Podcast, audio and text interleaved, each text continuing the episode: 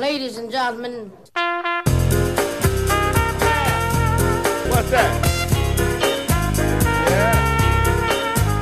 Tervetuloa jälleen tämän 50 kertaa Pori Jats-ohjelmasarjan pariin. Vuonna 1972 Pori Jats oli jo vakiinnuttanut asemansa. Kun aikaisempina vuosina festivaali oli rakennettu pitkälti yhden kansainvälisen nimen varaan, nyt nimisiintyjiä oli jo useita. Paul Adderley yhtyeineen lennätettiin Eurooppaan vain Poria varten. Jatskansa paistatteli auringossa, kun kirjuluoto täyttyi Chick-Korean raikkaista rytmeistä.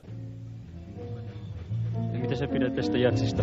Kuule oikein kiva fiilikki. Sormet pelaa noin ja muutenkin kiva meininki. Ihan relasti noin. Seitsemättä kertaa lähti jatsi perjantaina rullaamaan Porissa. Rullaamiselle ja jammailulle saavutettiin upeat puitteet, 160 esiintyjää ja yli 30 000 osallistujaa. Festival on koko Suomi.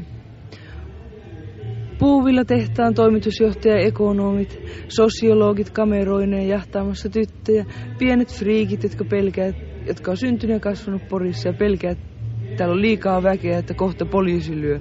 Ja järjestysmiehet on hirveän suomalaisia.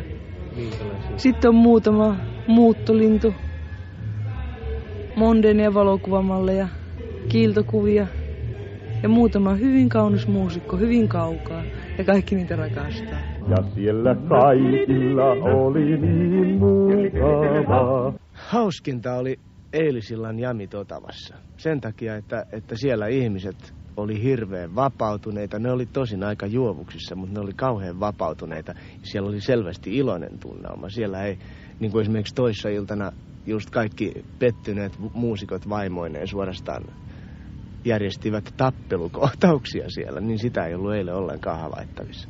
Voisitko millä järjestää siis ostettavaa lippua sille, että se pääsis mun jameihin? Missä se asuu? Sillä ei ole tällä hetkellä vielä mitään asuntoa.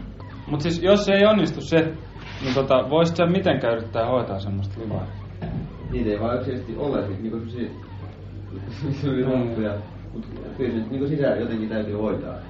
Alkajaisilme huimasi, huoneista oli pulaa ja milliput olivat loppuneet ja jatsjunia rullasi jatkuvasti lisää Porin rautatieasemalle. Henkilöautot toivat liftareita, kansaa tulvi ja varakkaimmat lensivät toisesta maanosasta kuullakseen jatsia.